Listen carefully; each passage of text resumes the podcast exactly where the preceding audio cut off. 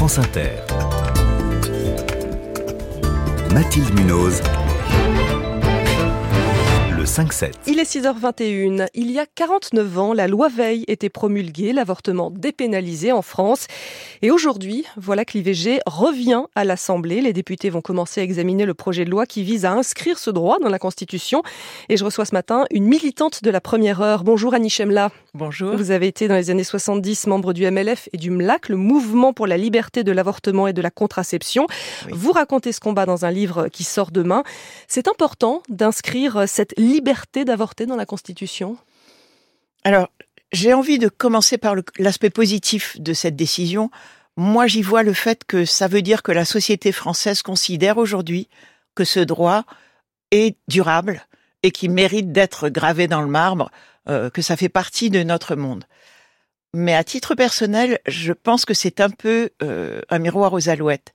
Et ce que je veux dire, c'est que j'ai peur que les femmes n'en concluent que c'est un droit acquis et qu'on n'a plus à s'en préoccuper. Dans toutes les situations où ça se passe comme ça, il y a des régressions. Les droits, on les con- conquiert et on les défend. Sinon, on régresse. La constitutionnalisation, elle se fait et elle se défait. Une constitution, ça se change. Et on en a l'expérience, par exemple, aux États-Unis, où euh, l'arrêt euh, mm, Roe versus Wade a été euh, voté, rendu en 73, 1973, et cassé dès que Trump est arrivé au pouvoir. De même aujourd'hui en Argentine. Donc rester vigilante, euh, évidemment, même si euh, euh, cette constitutionnalis- constitutionnalisation est votée, ce qui n'est pas le cas hein, pour le moment. Là, ça arrive tout juste à l'Assemblée. Alors à l'Assemblée, ça devrait passer, sauf coup de théâtre. Euh, le vote est prévu mardi au Sénat. Euh, rien n'est moins sûr. Son président, Gérard Larcher, lui, il est contre. Il dit que l'IVG n'est pas menacé en France, donc il n'y a pas besoin de le mettre dans la Constitution et que de toute façon, la Constitution sert pas à ça. De toute façon, le texte qui est proposé aujourd'hui n'ajoute rien d'un point de vue juridique. Le texte qui avait été voté par l'Assemblée, c'était un texte qui effectivement parlait de la garantie de l'effectivité et de l'égal accès des femmes à l'IVG. La formulation actuelle, avec ou sans le mot garantie, puisque j'ai entendu que le Sénat euh, pinaillait sur ce mot-là, n'ajoute rien en droit. Mais surtout, oui, l'avortement est menacé aujourd'hui en France. Par qui? Il est menacé d'abord parce qu'il y a toujours des opposants à l'avortement. Il est menacé par un éventuel changement de majorité. Et euh, on a bien vu comment ça se passe dans les pays où l'extrême droite arrive au pouvoir. Et puis il est menacé parce que il n'est pas effectif, parce que sur le territoire, les droits ne sont pas égaux, qu'il y a beaucoup de centres d'IVG qui ferment, qu'il y a beaucoup de jeunes femmes qui croient qu'elles vont trouver une solution et qui en fait galèrent pendant des semaines. Euh, ça n'est pas du tout euh, Donc ce que vous nous dites, c'est que ce droit à l'IVG, aujourd'hui, il n'est pas pleinement respecté en France? Absolument. Il existe, mais je vous rappelle que dans la loi Veil, et ça n'a jamais changé, bien qu'il y ait eu beaucoup d'améliorations depuis, le, le- le- les médecins ont une clause de conscience, ils peuvent ne pas pratiquer l'avortement, et ils sont très nombreux à refuser. Heureusement, il y a l'avortement médicamenteux aujourd'hui, mais il ne répond pas à toutes les situations. Oui, c'est encore une galère aujourd'hui pour beaucoup de femmes pour avorter. D'où l'importance hein, de votre témoignage hein, pour, euh, pour protéger ce droit. Il faut dire et redire comment c'était avant pour les femmes, parce que vous, vous avez connu euh, cette période. Et, et vous-même, d'ailleurs, vous avez pratiqué des avortements illégaux. Vous pouvez nous raconter?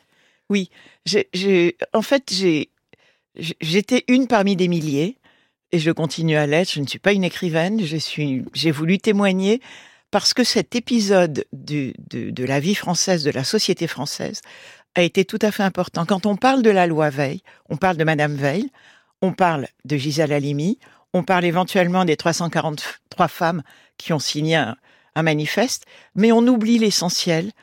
Euh, et l'histoire l'a oublié. L'essentiel, c'est qu'il y a eu un grand mouvement de pratique illégale d'avortement, initié par des jeunes médecins ou internes en médecine qui ne voulaient pas pratiquer comme on leur avait appris, parce que des femmes mouraient en France d'avortement illégal, d'avortement clandestin.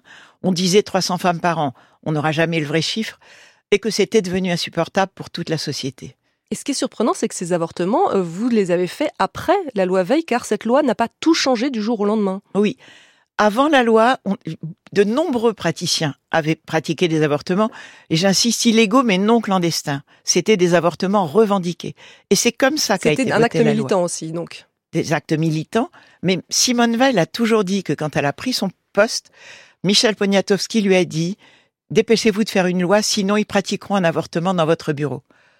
Et, donc pourquoi vous avez continué après? Pourquoi Alors- il y avait besoin encore de faire ces, ces avortements de manière illégale? On a été beaucoup moins nombreuses après qu'avant. Avant la loi, il y avait 300 groupes MLAC en France, un vrai mouvement de fond. Après la loi, à titre personnel, j'ai eu le sentiment d'avoir raté quelque chose. Je faisais partie d'un groupe qui ne pratiquait pas. Ils ne pratiquaient pas tous et de toute façon, c'était impossible de répondre à la demande en, en nombre. Donc, des femmes partaient à l'étranger. Mais j'ai eu le sentiment d'avoir raté le contact avec mon propre corps, d'avoir lâché le, le- cette, cette magnifique prise de pouvoir aux médecins et au pouvoir médical.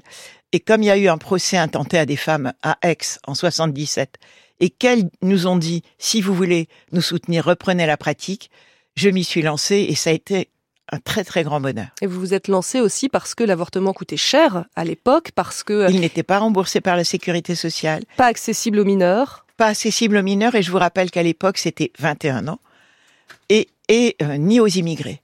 Et oui, c'est ces femmes-là qu'on a accompagnées et aidées après la loi. Dans votre livre, ce qui est marquant, un livre qui a pour titre Nous l'avons fait, euh, c'est l'esprit de l'époque que vous racontez. Vous parlez du plaisir d'être ensemble, de joie militante. Euh, Pourtant, ce combat, il a été âpre et même violent. Vous, vous en gardez un souvenir presque joyeux? Ah mais tout à fait.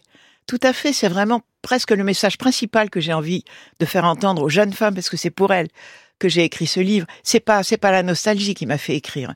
C'est vraiment le, que j'avais envie de leur dire que quand on est mobilisé ensemble et surtout dans l'action, pas seulement dans les ma- manifestations, mais quand on a trouvé comme nous l'avions fait le moyen d'agir sur le réel, mais c'est une- source de puissance et de bonheur qui dure encore aujourd'hui. Voilà, donc constitution ou pas, ce que le message que vous voulez donner, c'est il faut poursuivre ce combat, rester vigilant. Merci Annie Chemla. Ce ne Nous sont pas des droits fait. acquis, ce sont des droits conquis et qui restent toujours à conquérir. Nous l'avons fait. Récit d'une libération féministe, c'est le titre de votre livre qui sort demain aux éditions du Détour. Merci Annie Chemla.